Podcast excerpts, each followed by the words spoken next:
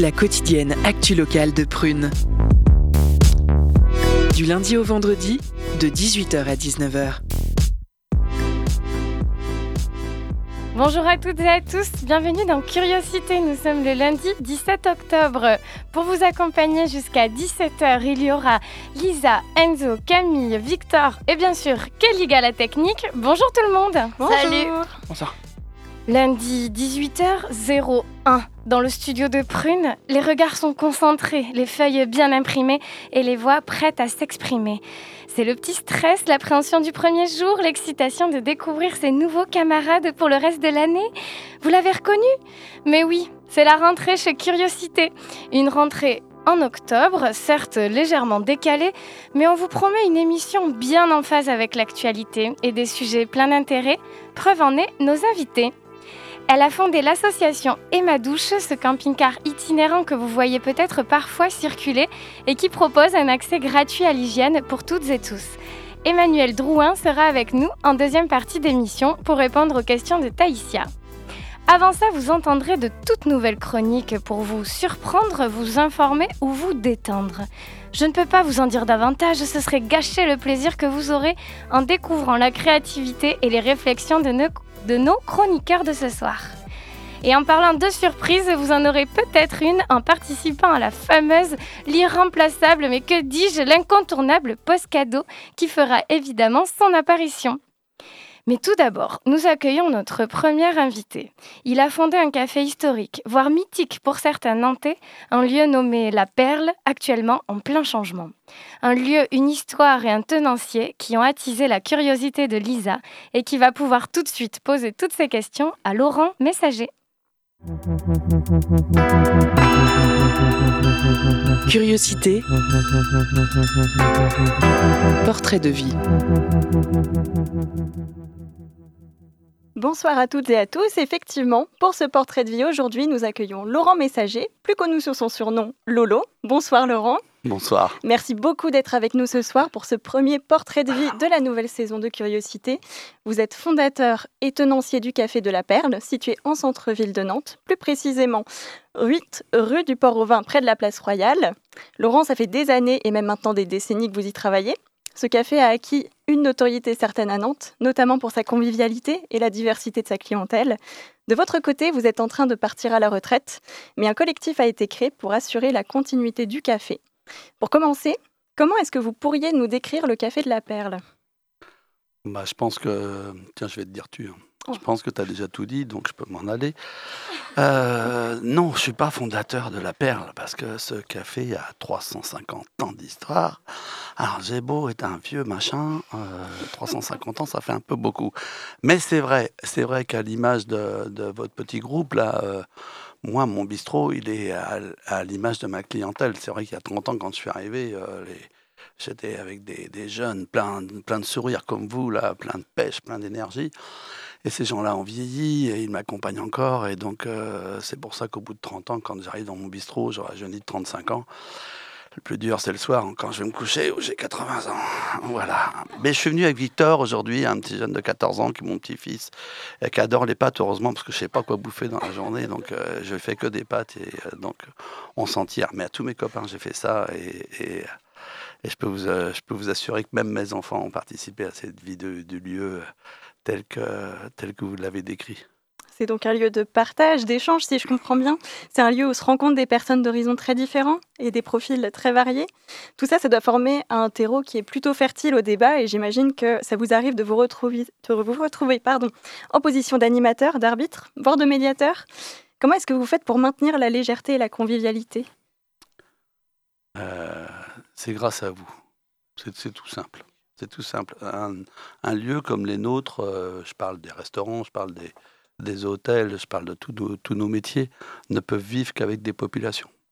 Moi, j'ai eu la chance d'avoir un, de vos fondateurs, là, comme, euh, comme bon copain, qui, qui n'est plus de ce monde, mais à qui je pense très fort parce qu'il euh, a eu la chance, de, avec un de ses collègues, de me ramener Crise de France Inter en, en 2003 qui a posé exactement les mêmes questions que vous. Donc, je vous enverrai la cassette ou je vous enverrai le CD.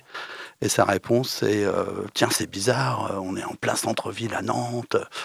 je suis là, je suis dans un petit bistrot, tout le monde se connaît, tout le monde se parle, il y en a même qui s'embrassent. Et, c'est cette convivialité, ce, bonheur d'être ensemble. Mais comment tu fais, Laurent bah, Je dis rien, j'ouvre la porte et puis je l'ouvre en grand. Quoi. Et, et tu sais, ma plus grande surprise, euh, c'est aussi celle-là, c'est d'arriver dans un lieu où tout le monde a envie d'être, euh, d'exprimer pas mal de choses, euh, surtout de boire des coups, quoi, tu vois, parce que c'est aussi un des carburants. Mais si c'est le seul carburant, mon café est fermé depuis longtemps, donc donc on y retrouve du bien-être, on y retrouve de, on y retrouve de la rencontre. ce mot convivialité, c'est pas un hasard, c'est la formule pour pouvoir faire fonctionner un, tel lieu. Et, un petit clin d'œil à, mon petit pote là parce que ça a été fort cette rencontre. Et au final, est-ce que vous diriez que c'est ce métier qui vous a choisi ou est-ce que c'est vous qui y aspiriez? Je suis caméléon. Alors, euh, c'est une sale bête, tu sais, c'est un truc qui se promène partout et qui se fond dans le paysage. Et euh, j'avais faim j'avais faim, euh, je connaissais le copain d'à côté euh, qui m'a dit bah, si as faim, viens, viens vite me voir. Et puis donc voilà, ça s'est fait comme ça. Il m'a dit achète le bistrot. J'ai dit j'ai pas un rond. Il m'a dit bon bah je vais, je vais voir quoi, mais démerde-toi, achète-le. Et quand j'ai voulu l'acheter, il avait, il l'avait déjà acheté. J'ai dit bravo. Il m'a dit mais t'es fou, c'est pour toi que je l'ai acheté. Donc tu te démerdes maintenant et t'as intérêt de, as intérêt que ça marche, sinon je te fous dehors. Et comme on était potes, eh ben, je suis là depuis 30 ans. Donc j'ai fait 6 euh, ans de salarié, 9 euh, ans de, 9 ans de, de loc. C'est comme pour éviter de payer moins d'impôts, donc c'est une gérance. Hein. Et puis, euh, et puis il est parti. Il est parti en retraite, il avait largement mérité. Il m'a dit Bon, démerde-toi maintenant, achète-le ce truc-là parce que autrement je le vends à un autre. Donc pas le choix, je l'ai acheté. Voilà, grâce à vous grâce aux populations itinérantes du lieu, euh, la banque m'a fait confiance. Euh, je crois que j'étais le dernier sur Nantes à qui on prête 100% euh, non, 80% de la somme, quoi, parce que j'avais pas un rond. Et voilà, c'est fini. Enfin, c'est fini. non, c'est qu'un début parce que les petits potes qui me remplacent, c'est les meilleurs. Pas que c'est comme vous, quoi. Vous êtes les meilleurs. c'est gentil. Euh, sur le site de la, internet de la Perle, on peut lire des exemples particulièrement touchants d'actions que vous avez menées pendant votre carrière. Vous avez euh, hébergé une personne âgée en difficulté, vous offrez de l'eau, euh, notamment aux personnes sans abri. Donc on voit votre attachement à la valeur de solidarité. Est-ce que c'était important pour vous d'exercer un métier dans lequel vous pouviez exprimer vos valeurs? C'est sûr qu'en plein centre-ville à Nantes, c'est un peu cocasse. Pas trop arriver trop souvent. D'ailleurs, ça a été aussi euh, une épine dans le pied avec mon collègue qui disait Bon, je veux bien, mais n'en fais pas trop quand même. Euh, euh, si tu fais ça pour avoir des clients, je suis pas sûr que ça marche. Et je l'ai fait pour moi. Mais je l'ai fait pour moi, mais je l'ai fait aussi pour mes clients parce que d'une solidarité qui était mienne avec ces gens-là, parce que je vais vous l'avouer, j'arrive quand même de la banque alimentaire. Hein. J'étais en très grande difficulté en, en 93. Et euh, le fait qu'on m'ait donné une chance, tu vois, ça t'oblige quand même à redonner une chance. Tu vois, là, Emma, elle me regarde, là, je la vois, mais il euh, faut donner une chance à tout le monde. C'est pas possible, on va pas tous se foutre sur la gueule comme ça, parce que certains ont décidé qu'il fallait que ça soit bien ordonné. Donc, euh, au lieu de se foutre sur la gueule, on va essayer de se filer un petit coup de main, ça va aller deux fois plus vite, et puis euh, surtout, ça va être beaucoup plus efficace, non? En parlant de convivialité et de solidarité, euh, ce sont des aspects qui ont peut-être connu un petit coup dur avec la crise de, la Covid. Comment est-ce que vous l'avez vécu, cette crise? Et comment vous l'avez vécu on est, tous sous cette contrainte. C'est absurde d'être dans un monde qui se dit euh, démocrate, qui se dit ouvert au débat, qui se dit, qui se dit en, en comment dirais-je, avec des, des, passerelles, avec de la cohésion sociale, avec. Moi, je vous emploie tous les mots, tous les mots. Et plus ces mots ont, un sens, plus ces mots ont une définition, plus surtout, il ne faut pas les appliquer. Parce que si vous commencez à être dans un débat, si vous commencez à être dans une rencontre, la complexité de ce monde fait que personne ne veut faire d'efforts. Surtout pas nous.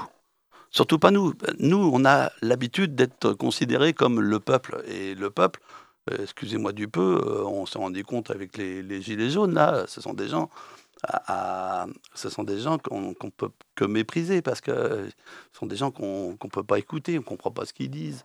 Euh, c'est affreux, quoi, tu vois. Il, suffit juste d'essayer de, d'aller, d'écouter. Moi aussi, ils m'ont fait peur, les Gilets jaunes, parce que parfois ils étaient très agressifs, très violents. Mais une fois que vous avez franchi ce pas, là, une fois que vous écoutez un petit peu ce monde-là, euh, bah vous, vous, dites ah bah ouais, c'est incroyable, ils ont, ils ont des revendications légitimes. Comment ça se fait que même des gens très intelligents, ils n'arrivent pas à les comprendre, quoi? Alors, bah, on va essayer de rester dans notre monde. Moi, je veux bien être con. Alors, je fais partie des cons. Voilà, puis on essaie de se comprendre entre cons. Euh, c'est plus facile parce que le, le, français, il est plus, il est plus facile à comprendre quand on est con. Euh, on n'utilise que quelques mots, mais qui, des mots qui ont un sens. Et puis on va, on va peut-être y arriver comme ça à s'en sortir. Hein. là, j'en ai un en ce moment là qui arrive de Paris. Euh, il est sous tutelle. J'appelle les petits potes de, de l'armée du salut. Enfin, c'est la cloche, quoi. Hein, ici, c'est je sais plus comment ils s'appellent, tellement ils sont sympas. Et, euh, et je, l'appelle, je dis, ben voilà, j'ai un gars, il est, là, la rue, s'est fait piquer sa, sa couette, euh, il arrive là, il sait plus où, sait plus où aller, et puis il est très énervé, il veut manger. Comment on fait, quoi? Et puis, ils sont intervenus tout de suite, on va essayer de faire quelque chose pour lui. Mais c'est tous les jours. C'est tous les jours. Moi, si, si dans mon métier, je veux pas l'appréhender avec ces populations-là, il faut fermer tout de suite. Et le bonheur que j'ai d'avoir cédé ça à, un nouveau groupe, là, c'est qu'ils veulent partager avec moi cette, euh, cette idée que l'espace public appartient à tout le monde et qu'il faut pouvoir, il faut pouvoir vivre avec notre monde. quoi. C'est tout simple, c'est tout simple, tout simple, tout simple. Alors, ce, qui ce qui frappe euh, quand on passe devant votre café, c'est bah, le lieu en lui-même. Hein. La façade, elle est euh, joliment colorée. L'intérieur est couvert d'autocollants divers et variés. C'est un lieu vraiment unique et artistique en lui-même. Le café accueille également des concerts, des expositions. Euh, quelle importance et quel sens ça a pour vous de faire vivre l'art dans votre café? L'art, c'est c'est comme la mayonnaise avec, euh, avec les crustacés. Quoi. Tu vois, l'art, c'est, ce qui fédère euh, autre chose que, que, que, le quotidien. Donc, tu vois, l'art, ça commence par un, un bonjour, une convivialité, tu vois, Là, c'est un, moment artistique parce que là, c'est une rencontre. Et puis là, il y a un échange. Donc là, il y a de la création, il y a, une, volonté d'aller vers l'autre et, c'est déjà un, moment important. Après, nous, euh, avec la Fédération des cafés-cultures, on a voulu donner un, un, bornage, un cadre à tout ça. Donc on a voulu dire, euh, après tout, nos lieux, ils peuvent servir à des gens qui ne sont pas forcément des artistes, sont des gens qui créent, qui créent à travers le débat, qui crée à travers euh, du dessin, à travers de, la sculpture, qui crée à travers euh, un moment euh, fort qu'on appelle les concerts, qui pour nous sont un, élément important de la vie de nos lieux, parce que c'est une autre façon de s'exprimer, le concert. C'est une autre façon de, parler, de, de débattre. et surtout, ben, moi, je, je, me suis aperçu que mon café, c'était tellement un bordel que la salle du haut, euh, due à un accident aussi euh, de colonne vertébrale, j'ai pas pu l'exploiter. Donc la salle du haut, j'ai foutu le bordel là-haut et je l'ai dit, j'ai dit aux potes qui voulaient se réunir, bah, allez là-haut. Voilà. Et tout d'un coup, c'est devenu un lieu de rencontre. C'est devenu un lieu euh, où une trentaine d'assauts à travers ces, ces 25 dernières années ont, vécu. Ils se sont, ils se sont accaparés et puis voilà, ça, ça, crée la, ça crée du lien. Et le moment fort, c'est quand euh, euh, c'est devenu aussi un lieu de rencontre de la presse. Et là, et là ça, a été, euh, ça a été le moment le plus important parce que cette presse s'est aperçue que sur le terrain, bah, des lieux comme les miens pouvaient, pouvaient exister. Et qu'il y avait toute forme de public, même encore en centre-ville à Nantes. On a beau avoir eu aux dernières manifs là, un, espèce de, un espèce de, de, de, comment on appelle ça? Un, tu sais, l'armée, là, les gros trucs avec quatre roues là, qui tirent avec des canons. Là. On a eu un char, ouais. On a eu un char, et sur la tourelle, il manquait juste la mitrailleuse. Autrement, on avait un char sur la place royale. Bon, ça décore. Mais nous, on n'a pas de char. Nous, on a besoin de décorer notre, notre lieu avec des publics, avec de, avec de l'envie, euh, tu vois. Et, ces journalistes-là, ils se sont rendus compte qu'on pouvait faire quelque chose. Votre collègue d'alternante, qui est qui est un pote, qui est un super pote, Michel. J'ai fait 20 ans de radio avec lui, avec des gens qui comprenaient pas que le studio, il était au-dessus et qu'il fallait écouter l'émission en dessous.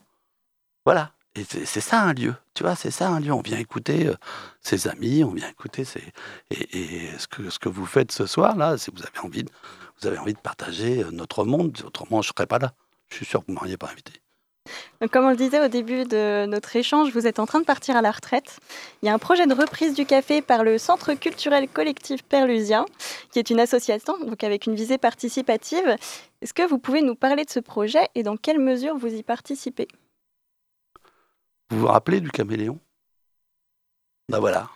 Le caméléon, il a, il a, il s'est envolé le jour où on a dit, bah faut fermer les lieux parce que vous êtes pestiférés, donc euh, vous allez nous propager le, le Covid plus facilement que les autres. Donc euh, il a fallu fermer et donc euh, j'ai utilisé vos outils là, j'ai utilisé ça là, le, petit écran là, et puis j'ai tapé en disant bah voilà salut, merci à tout le monde, vraiment vous avez été, vous avez été les rois quoi.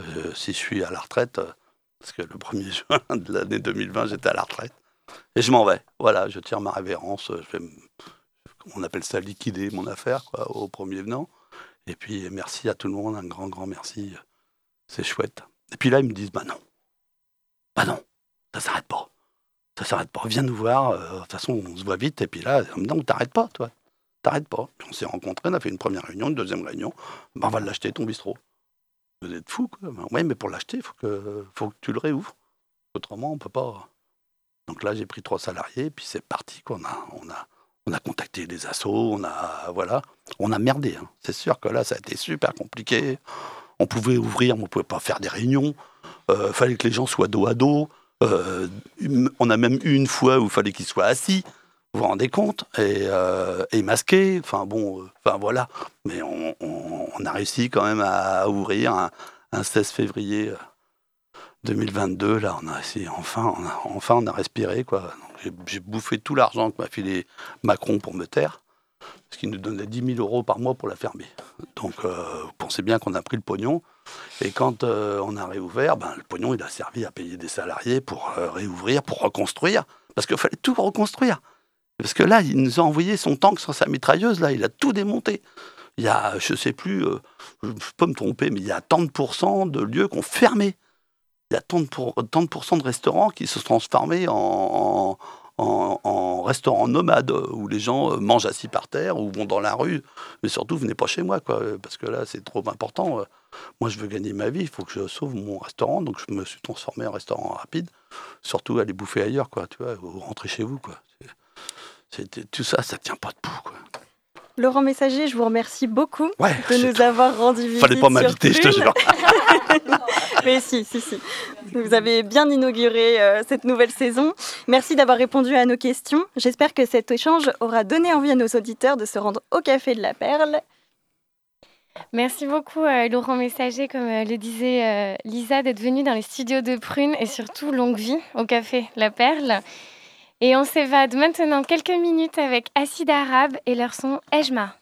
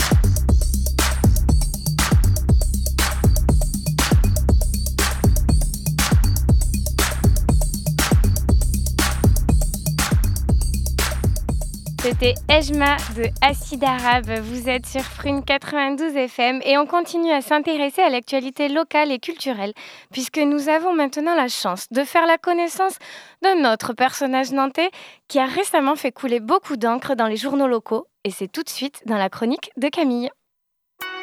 Curiosité. Les chroniques de la rédaction.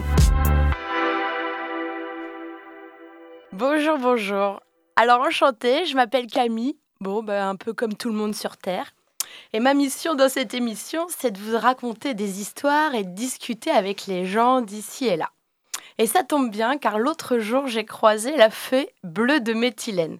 Alors à ne pas confondre avec son arrière-grande-tante, la fée bleue tout court, celle qui donna la vie à Pinocchio en 1881. Celle-là, la fée bleue de méthylène, elle a un peu trop baigné dans l'éthanol. Alors du coup, je la croise et elle me dit qu'elle a donné la voix, juste la voix parce qu'elle n'était pas capable de plus, à euh, au grand héron, ou l'oiseau mécanique euh, géant qui trône près des machines de Lille à Nantes. Une occasion de discuter un peu avec lui des récentes actualités qui ont fait jaser toute la cité. Et oui, l'arbre héron ne verra pas le jour, il ne poussera donc jamais et restera à l'état de graine, un gland. Alors, nous sommes donc en duplex avec le grand héron sur le parvis des chantiers de l'île de Nantes. Bien le bonjour. Alors, première question, on vient d'apprendre que vous n'aurez pas de logement pour l'hiver. Est-ce qu'on peut dire que votre vie est en perpétuel chantier? Hmm, Amore. Je suis une machine. Je ne crains ni le froid ni la misère. Ah, ah, certes, je ne serai pas perché à 35 mètres de hauteur, mais ça m'arrange parce que les petits gens, le petit peuple, va venir m'admirer et me contempler de beaucoup plus près. Euh, Excusez-moi, vous avez des origines italiennes? Hmm, Si, c'est bien ce qui me semblait. Mon père, c'est Pierre Orifice, Pietro Orifice, et ça veut dire orfèvre en italien. Nous sommes des artisans de l'or, il oro, et de l'argent aussi, non? Hmm, L'argent, moi, qu'est-ce que c'est? C'est juste du papier et des chiffres sur un ordinateur. Même les pièces de monnaie sont en métal. Et moi, le métal, je n'aime pas ça. Surtout la musique. Ah d'accord. Pourtant, euh, vous allez bientôt avoir euh, la gardienne des ténèbres, une nouvelle machine qui viendra s'installer au Hellfest sur le site euh, bien réputé de Clisson en 2024. Hmm, c'est la famille. On choisit ses, ses amis, pardon, mais on choisit pas sa famille. Ah bah d'ailleurs, en parlant de famille, euh, tous les autres animaux mécaniques qui devraient également rejoindre l'arbre au héron, qu'est-ce qu'ils vont devenir?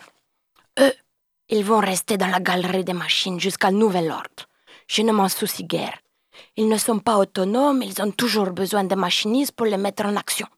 Alors que moi, je suis doué d'une intelligence numérique hyper développée. Ah bah super. Euh, moi, je vous ai vu voler une fois, euh, c'était pas encore ça. Euh, faut arrêter le tabac. hein. Le paquet coûte seulement 6 euros en Italie. Je suis encore jeune, très jeune. La compagnie La Machine m'étudie. Il m'expérimente encore. J'ai beaucoup de fonctions, c'est un mécanique très, très complexe. Il faut réfléchir à tout. Au moindre vérin hydraulique, aux matériaux inoxydables et irrésistants.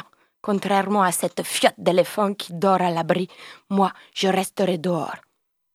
Ah bah l'éléphant, lui, il a un abri justement. Est-ce que vous pensez euh, faire votre nid ailleurs un jour? Hmm, Ce n'est pas impossible. La ville de Londres nous a toujours soudoyés pour avoir des machines.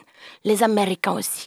Oui, je pourrais aller habiter là-bas. Mais l'intérêt du projet, c'est de rendre hommage aux vrais hérons cendrés de la région. Oui, enfin, des hérons, euh, il y en a dans le monde entier maintenant. hein. Certes, ils ont d'origine eurasienne, mais on en trouve même dans le Massachusetts depuis quelques années. Vous n'êtes pas euh, pour la globalisation?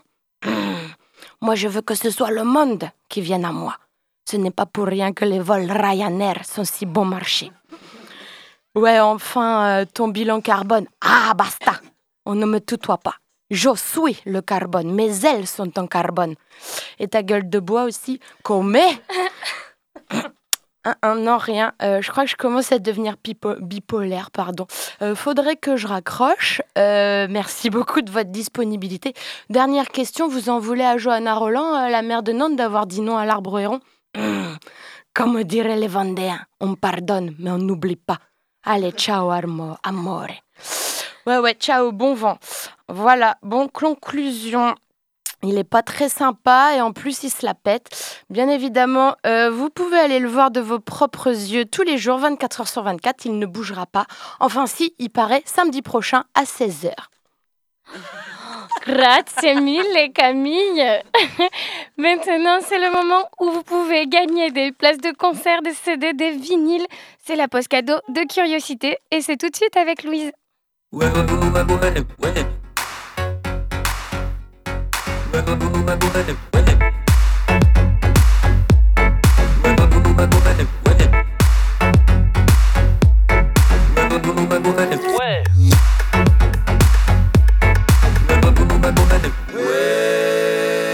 La pause cadeau.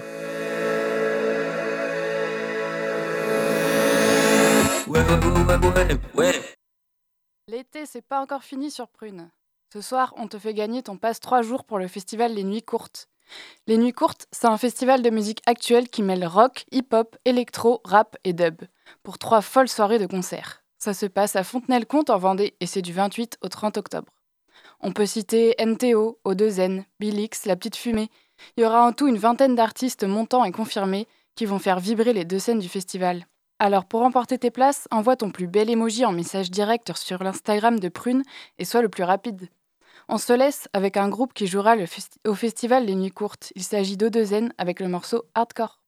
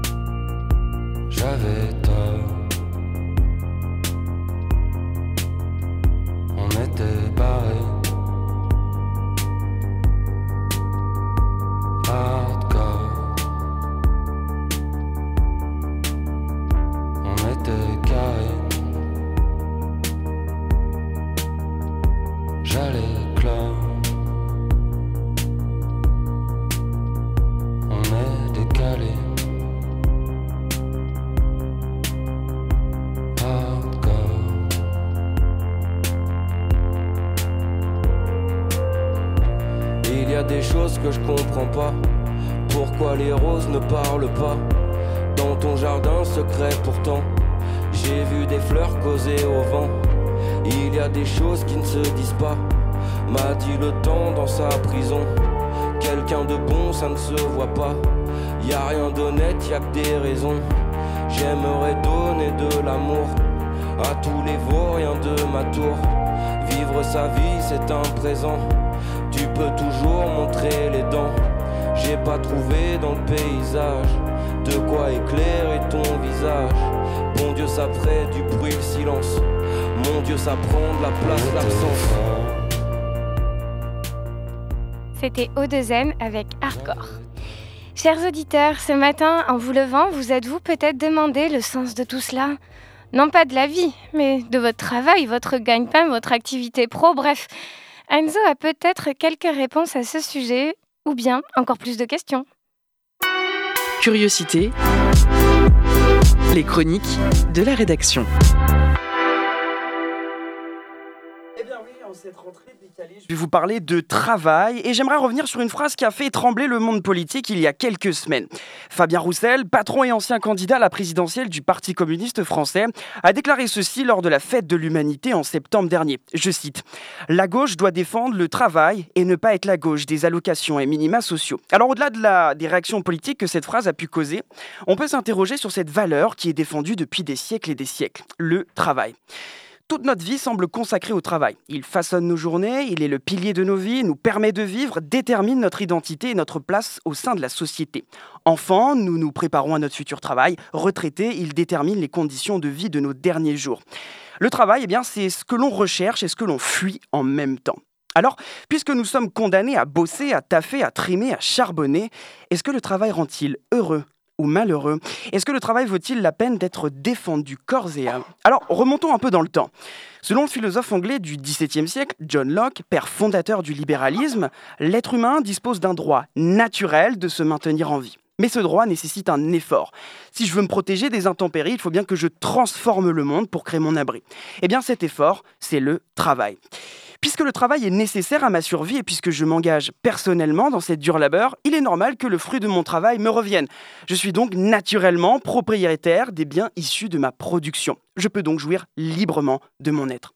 Plus tard, avec la constitution de l'État moderne, garant de sécuriser ma propriété, nous avons également eu la bonne idée d'optimiser notre effort grâce à la division du travail. Le philosophe écossais Adam Smith nous éclaire à ce sujet. Pour lui, ce qui favorise la, pros- la prospérité d'une société, ce n'est pas tant la concentration de l'effort, mais sa répartition. Chacun participe à l'élaboration d'un produit grâce à ses qualités personnelles, naturelles et ou acquises grâce à l'expérience. Chacun gère sa tâche bien précise et tout cela réduit l'effort, augmente la production et permet un gain de temps. Au-delà de l'aspect matériel, nous savons tous que nos actions sont dé- déterminées par notre égoïsme et, tr- et notre amour-propre. Nous avons tous envie de nous sentir dignes de nous-mêmes, d'être aimés et reconnus des autres. Je sais très bien qu'à la fin de cette chronique, vous direz, sincèrement ou pas, que ma chronique était parfaite, le sujet brillamment mené. Ça remplira mon ego et je vous dirai également de même pour qu'on puisse euh, s'auto-alimenter. Alors, dans son métier, jouir d'une réussite matérielle, tout cela alimente la reconnaissance que nous recherchons de la part d'autrui. Ainsi, avec l'échange des biens et des services et cette quête de reconnaissance individuelle, tout se transforme en un véritable système d'entraide et de bienveillance mutuelle et, in fine, de bonheur.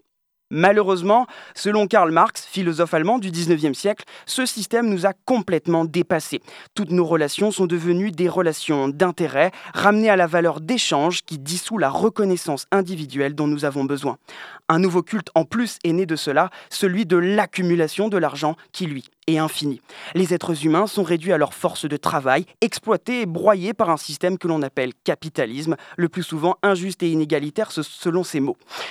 Nous sommes, selon les mots de Marx d'ailleurs, triplement aliénés. Aliénés qui signifie ce qui nous rend étrangers à nous-mêmes. Le travail nous rapporte fatigue et épuisement. Nous ne sommes plus maîtres de, de notre production et l'objet produit ou le service rendu devient plus important que nous-mêmes. Nous perdons donc la conscience de notre propre personne et donc de notre ego. Nous sommes donc bien loin du bonheur. Il n'est pas étonnant de voir d'ailleurs que la crise sanitaire a permis une vague de démissions aux États-Unis par exemple, ou de soulèvements sociaux en France et de réflexions sur notre relation au travail. Mais finalement, vouloir s'émanciper du travail est bien illusoire. C'est lui qui nous connecte au monde et le, et le transforme. En revanche, tout notre travail à nous, en tant qu'êtres humains, est de mettre tout en œuvre pour le vivre dans la dignité et voir celui-ci comme une opportunité de s'accomplir et non comme une simple nécessité. Alors, avant de défendre le travail corps et âme, réfléchissons d'abord à ses conditions d'exercice pour permettre le bonheur et l'accomplissement de tous. Alors, le travail rend-il heureux ou malheureux? Eh bien, si j'avais une chose à dire au travail, c'est je t'aime, moi non plus. Merci Enzo.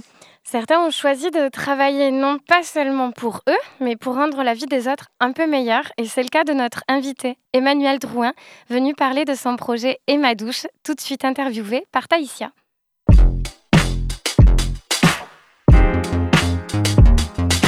Curiosité. Le Zoom Actu. Et oui, et aujourd'hui, on reçoit Emmanuel Drouin. Bonjour Emmanuel. Bonjour. Donc, euh, tu es, je peux te bien tutoyer. sûr, bien sûr. Euh, tu es la fondatrice de l'association Emma Douche avec un point d'interrogation qui prend la forme d'un camping-car aménagé en douche itinérante et qui propose l'accès gratuit à l'hygiène pour tous et pour toutes. On vous avait, on t'a déjà reçu sur Prune pour parler euh, de Emma Douche. Et aujourd'hui, on est heureux de pouvoir suivre l'évolution de cette association avec toi. Et euh, donc, tout d'abord, est-ce que tu pourrais nous expliquer ce que c'est concrètement une douche itinérante? Alors, une douche itinérante, c'est un camping-car qu'on a acheté, qu'on a aménagé en. qu'on a transformé en douche, en fait. Donc, le fond du camping-car qui était destiné à dormir a été transformé en cabine de douche. Ce qui fait que les personnes qui profitent de notre euh, dispositif se retrouvent dans une vraie salle de bain. Parce que le problème du camping-car, c'est que la douche, elle est toute petite. Et souvent, ce sont des corps fatigués qu'on reçoit, des gens fatigués, enfin, qui- ont surtout besoin d'un espace pour eux. Et donc, on voulait une salle de bain très grande et très claire. Ok, et, euh, et comment euh, votre public il parvient à vous trouver? Est-ce que les gens euh, viennent exprès ou est-ce qu'ils tombent un peu parfois par hasard ou... Alors le principe, le principe des madouches, c'est un principe de maraude. En fait, nous, on n'a pas de point fixe. hein. C'est l'objectif des madouches, c'est d'aller vers, puisqu'il existe déjà sur Nantes une structure municipale, enfin, qui s'appelle les bains douches. Et nous, on va chercher le public qui n'a, alors, qui n'a pas accès ou qui ne veut plus aller vers, vers, euh, vers les bains douches. À l'origine du projet, quand même, il faut quand même le rappeler, les bains douches avaient été mises en place pour les femmes en fait de la rue. Et donc on, on maraude trois fois par semaine. Donc pour les gens qui ne savent pas ce que c'est une maraude, c'est qu'on prend le camping-car et on se déplace à la recherche des personnes qui sont extrêmement isolées. Euh, j'ai la chance d'avoir déjà maraudé avec les Restos du Cœur, et donc il y a des endroits, des gens que je connaissais, des endroits que je connaissais. Et puis depuis un an maintenant, les personnes qu'on rencontre ont notre numéro de téléphone. Donc euh, quand ils ont besoin, ils peuvent nous appeler. C'est pas parce qu'ils nous appellent qu'on va se diriger vers eux pour une douche, mais ça fait au moins une maraude où on est sûr de pouvoir les rencontrer. Et justement, donc, euh, vous faites des maraudes chaque semaine. Euh, ça se passe comment? Comment on peut y participer? Euh, pour, en bénévole ou Oui, en, en- en tant que bénévole. Alors c'est compliqué, enfin c'est, compliqué de participer en tant que bénévole. Euh, souvent les, gens qui viennent en bénévole, c'est des gens qui sont cooptés. Euh, en fait, on peut pas venir faire une maraude pour voir le public qu'on rencontre. C'est un public qui est extrêmement isolé, qui a besoin d'attache, de liens. Donc ce qu'on demande en général aux bénévoles, l'engagement, c'est au moins deux maraudes par mois. Parce que si à chaque fois les, comment dire, les bénévoles changent, il n'y a pas de repère dans le temps et des choses comme ça. Donc la maraude, on est en général deux personnes. Quand on part en maraude, trois grands maximum, puisqu'on va sur des personnes qui sont toutes seules. Donc arriver sur une personne toute seule ou à deux, à cinq, six personnes, c'est très compliqué. D'accord. Et euh, si on n'a pas le temps, du coup, pour des maraudes, est-ce que euh, Je sais que vous distribuez des kits aussi d'hygiène. Est-ce qu'on peut faire des dons? Alors oui, alors en fait depuis le confinement, on a mis en place une distribution de produits d'hygiène une fois une- le troisième mercredi de chaque mois à Talensac avec l'autre cantine. Et là on distribue 120 kits hygiène. Donc il faut 120 shampoings, 120 dentifrices, 120 brosses à dents, 120 déos, 120 crèmes pour le corps, puisque le public qu'on rencontre à l'autre cantine, c'est un public plus migrant, donc a besoin de crème pour le corps. Enfin, c'est super important pour eux. Et là, effectivement, souvent, là, on a vraiment besoin de produits d'hygiène, donc on invite, ou souvent, des écoles nous font des collectes qu'on peut redistribuer, des entreprises nous font des collectes, ou individuellement, les gens peuvent faire des collectes et ils peuvent venir nous les déposer au Watini. Et euh, donc vous assurez la veille sanitaire, le lien social, l'aide à la réinsertion sociale et professionnelle? Euh, L'aide à la réinsertion sociale et professionnelle, c'était dans le projet, le projet associatif. Je pense que on est parti sur du aller vers et ramener vers. Je pense qu'aujourd'hui, après 4 ans de maraude, déjà, si on arrive bien à aller vers, on est content en fait. On n'est absolument pas des travailleurs sociaux. C'était peut-être un peu prétentieux de se dire qu'on allait ramener vers. Mais déjà, aller vers, c'est. euh, Ah, c'est- C'était de savoir de- de- d'où d'où est venu, d'où est né ce projet. euh. Alors le projet, il est, il est né il y a, avant Emma-Douche, en fait, je maraudais beaucoup avec les Restos du Cœur. J'ai rencontré à l'époque des jeunes femmes qui avaient 17, 18 ans, qui étaient à la rue. Euh, bah, je me suis posé la question de savoir tout simplement comment elles faisaient déjà pour se laver. C'était très compliqué quand elles avaient leurs règles. Aujourd'hui, on parle de précarité euh, menstruelle, mais à l'époque, on n'en parlait pas beaucoup. Et c'est pas un phénomène qui est nouveau. Enfin, j'ai l'impression que tout le monde découvre ça, mais ça a toujours existé. Et je me suis demandé en fait euh, ce qu'on pouvait faire nous à Nantes en fait pour aller vers ces, ces jeunes femmes en fait. J'ai regardé ce qui se passait un petit peu en France et à Paris, il y avait Mobile Douche qui existait déjà, le dispositif de système d'hygiène mobile. J'ai contacté Ranzika, la présidente, qui m'a dit OK, si tu veux, il n'y a pas de problème, hein. tu peux partir sur Nantes, tu le fais. J'ai envoyé un mail à huit super potes avec qui on prenait l'apéro tous les week-ends et on s'est dit plutôt que prendre l'apéro, on va monter un super projet. Et du coup, c'est vraiment l'histoire de Coluche. Quoi. On a passé des heures et des heures les vendredis et les samedis à discuter du, du dispositif, comment on allait pouvoir le financer, comment on allait pouvoir le travailler. Donc, c'est une vraie histoire de potes et une vraie histoire de Coluche. Et on voudrait que ça reste comme ça, en fait. Ok, et euh, est-ce que vous notez une évolution au fur et à mesure des années, euh, plus ou moins de monde, une certaine tranche d'âge euh, Alors sur les évolutions, c'est compliqué parce que c'est cyclique. Je trouve que depuis le confinement ou après le confinement, il y a eu énormément d'hébergements d'urgence qui ont été mis en place à Nantes, qui, n'ont pas été pérennisés. Donc on a toute une période en début d'année où on voyait moins ces personnes. Là, on a appris que euh, allait retrouver une centaine de personnes à la rue. Donc on va repartir comme avant le confinement. Donc sur les tranches d'âge, non, parce que chaque histoire, chaque personne est une histoire, chaque, euh, histoire est une personne. C'est très compliqué de faire des clichés et j'ai surtout pas envie de rentrer dans, cette image un jeune, un vieux. Enfin voilà, il y y a- il y a forcément une rupture quelque part. Ça peut être une rupture familiale, une rupture de travail, une rupture. euh, souvent, c'est lié à une rupture. Et chez vos bénévoles, vous êtes une équipe qui est toujours la même depuis des années Alors, on a réussi à stabiliser l'équipe de bénévoles euh, il y a deux ans à peu près. Et on est une vingtaine, 20-25. Et on vient d'horizons complètement différents. On n'a absolument pas de travailleurs sociaux. On était encore en réunion mercredi dernier. En fait, c'est pareil. On veut garder cet esprit euh, joyeux. Enfin, si vous, arrivez à nous suivre sur Facebook, jamais vous allez voir des photos de gens à la rue. On a plutôt le smile et c'est, vraiment ce qu'on a envie de dégager. Je rappelle bien qu'on n'est pas des travailleurs sociaux. On est juste là pour faire du lien. Ça nous arrive de ramener vers le SAMU social. On est super contents. Mais voilà, on fait avec les moyens qu'on a. Nous, nous notre truc, c'est quand même euh, l'hygiène, le sourire. Et puis en général, ils se livrent plus facilement à nous dans la mesure où on- n'a pas d'attente. Voilà, c'est- Ils nous considèrent, enfin, souvent ils nous attendent d'ailleurs.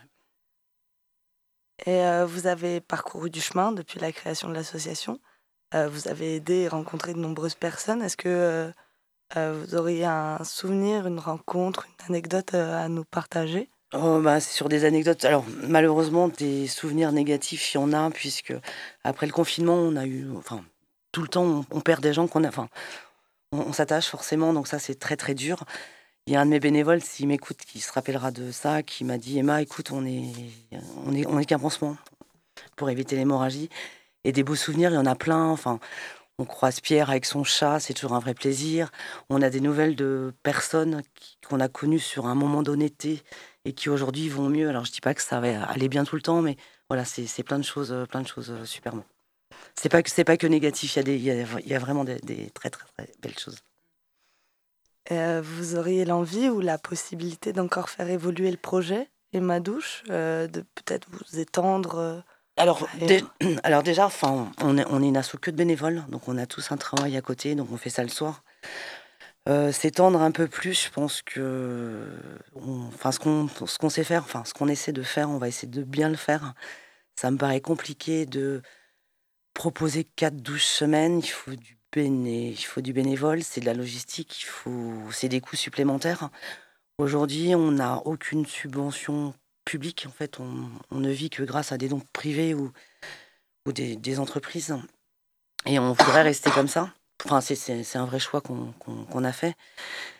Et bah, peut-être essayer de, pouvoir redistribuer un peu plus de produits d'hygiène aux, assos qu'on en a besoin, mais ça, ça paraît compliqué aujourd'hui. Il faudrait qu'on on devienne une plateforme de produits d'hygiène. Et en tant que bénévole, c'est très, très compliqué. Et euh, vous le sentez comment cet hiver qui arrive euh, avec les pénuries d'essence et les restrictions énergétiques? Alors, avec les pénuries d'essence, j'espère que nous, on va pouvoir marauder. Après, l'hiver, c'est toujours une période très compliquée pour. Alors, pour nous, elle, elle est compliquée, mais pour les gens qui vivent dehors, c'est encore pire, quoi. Moi, ce que je dis souvent, c'est que même si j'ai froid quand, je pars en maraude, quand je rentre, au moins j'ai chaud, je peux prendre ma douche. Ce qu'on laisse, c'est- Chaque hiver est super compliqué. Et euh, économiquement, vous vous organisez comment euh, pour fournir euh, bah, justement l'eau et l'essence au camping-car? Alors l'essence, c'est lié à des dons qu'on a. Donc on a un site sur Eloasso où les gens peuvent faire des dons, ou des entreprises nous font, des dons. L'eau, on peut charger, puisque notre camping-car, en fait, son local, c'est au Watini, à côté de République. Donc en fait, on a un local où on peut charger et décharger l'eau, en fait, du camping-car. Ce dont on a besoin, c'est vraiment de produits d'hygiène et de fonds, puisqu'en fait, on, on achète quasiment rien. Quoi. Les choses qu'on va acheter, ça va être l'essence, l'assurance de la voiture, les sous-vêtements hommes, les chaussettes hommes, les sous-vêtements femmes. Après, au début, on, a, pu acheter des duvets aussi avec les enfin, l'argent qui nous restait. Donc voilà, à chaque fois, on essaie de compléter, de compléter au maximum notre offre. Et surtout de proposer à la personne qui a envie de se doucher, pas uniquement un caleçon, des chaussettes et un t-shirt, soit qu'il ait un pantalon propre, un pull, un parka, et l'hiver arrive.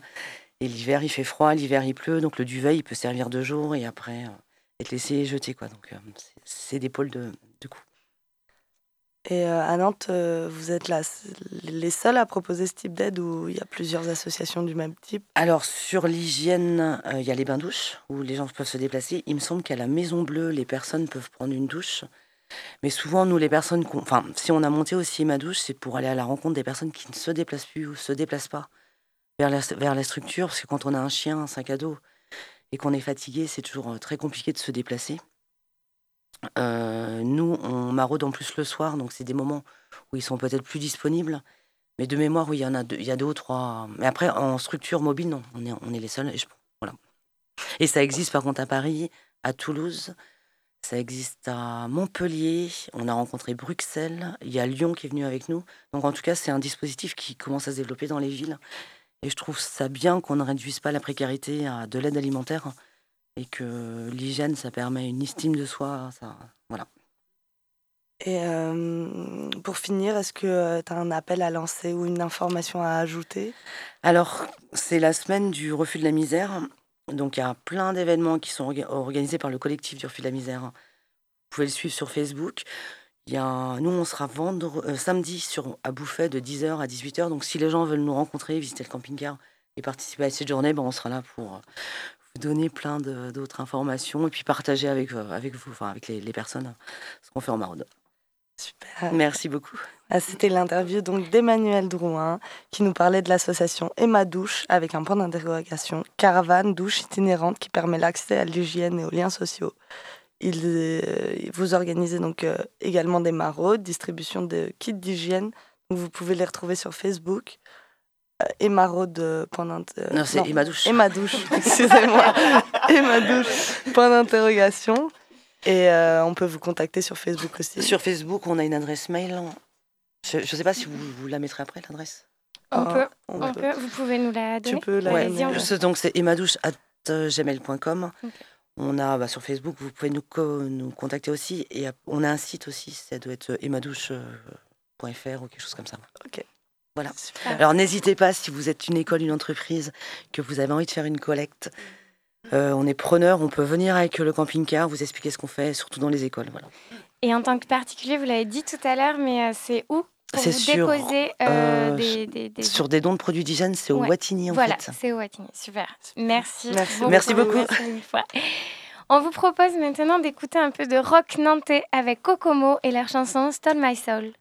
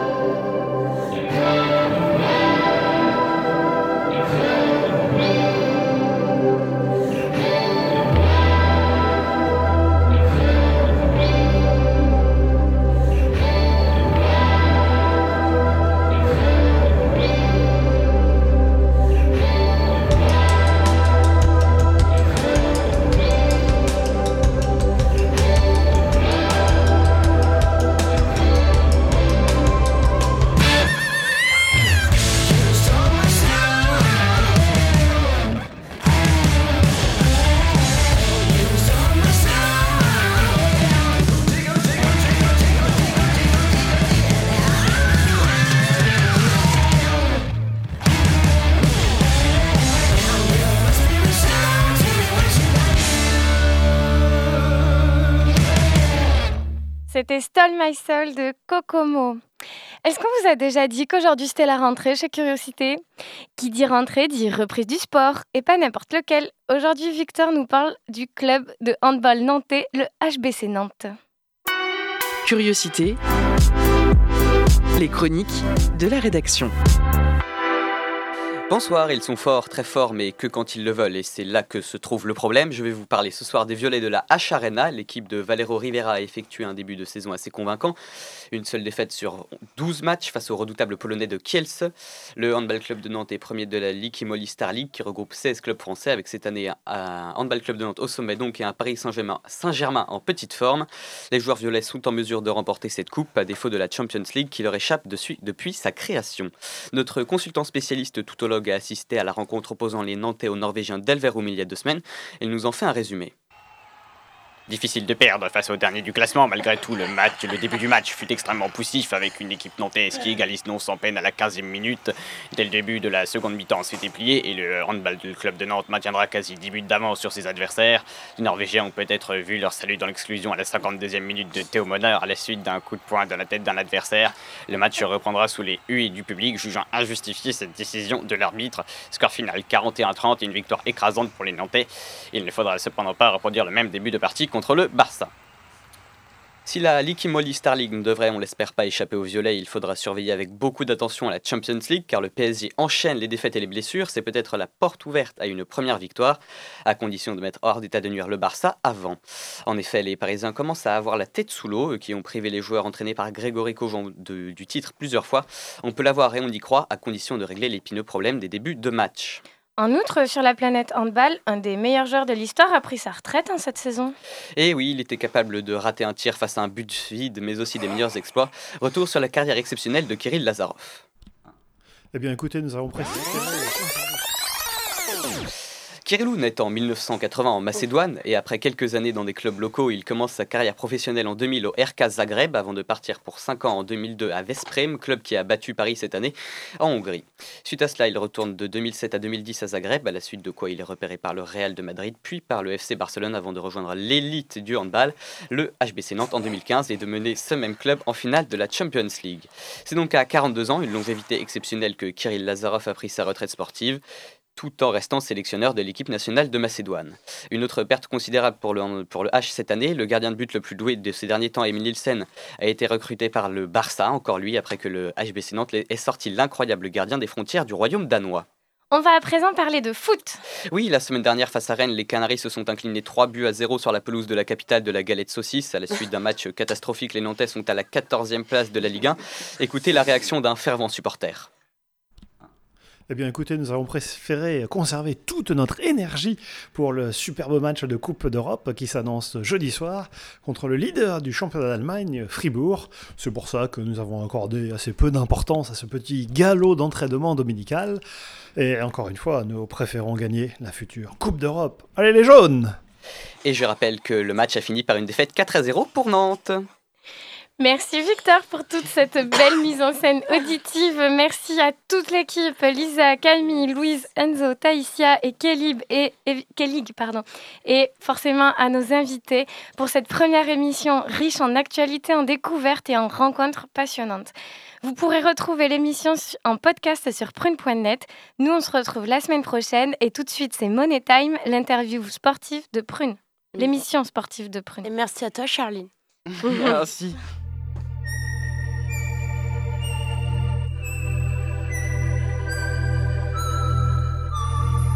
Curiosité. Du lundi au vendredi de 18h à 19h.